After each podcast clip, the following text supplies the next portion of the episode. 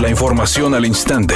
Grupo Radio Alegría presenta ABC Noticias. Información que transforma. La primera etapa del Parque Libertad estará terminado para junio del 2021, según lo dio a conocer el director general del Fideicomiso de Proyectos Estratégicos, Jorge Luis Martínez, quien señaló que la próxima semana se iniciaría con las licitaciones de este proyecto.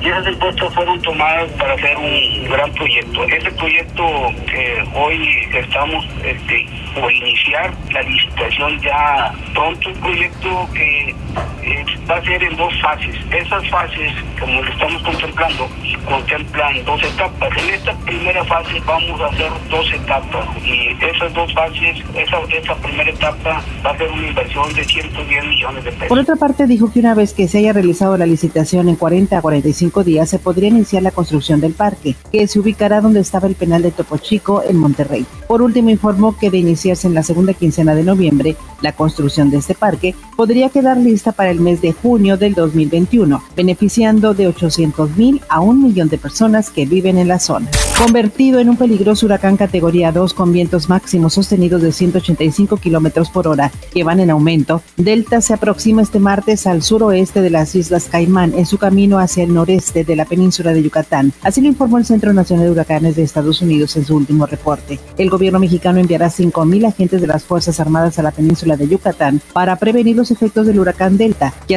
la madrugada del miércoles a Cancún, según lo informó el presidente Andrés Manuel López Obrador. Indicó que los titulares de de la Coordinación Nacional de Protección Civil, Laura Velázquez, y de la Secretaría de Marina, José Rafael Ojeda, viajarán a Quintana Roo para aplicar el plan de emergencia DN3.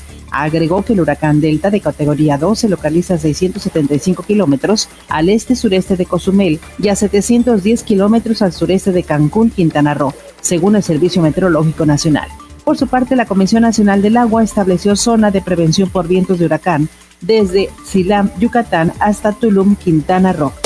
Editorial ABC con Eduardo Garza. En Nuevo León todos los partidos quieren formar un frente común contra Morena. El PRI, el PAN, PRD, Movimiento Ciudadano quieren hacer una alianza para ir con un candidato común por la gubernatura de Nuevo León y vencer a quien Morena postule por la gubernatura. Así las cosas, todos contra Morena. Y eso que aún no definen quién será su candidata o candidato.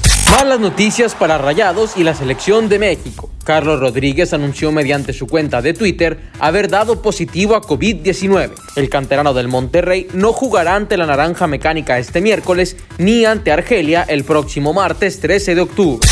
Lady Gaga lidera las nominaciones a los premios europeos de la música EMA MTV 2020, con siete categorías seguida de Justin Bieber con cinco nominaciones, según se informó en la página oficial de los premios. Para esta edición, los galardones contarán con tres nuevas categorías, Mejor Artista Latino, Mejor Actuación Virtual y Mejor Video para el Bien.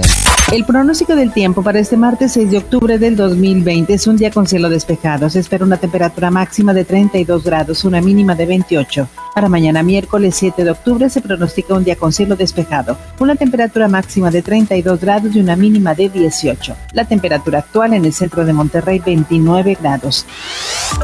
ABC Noticias, información que transforma.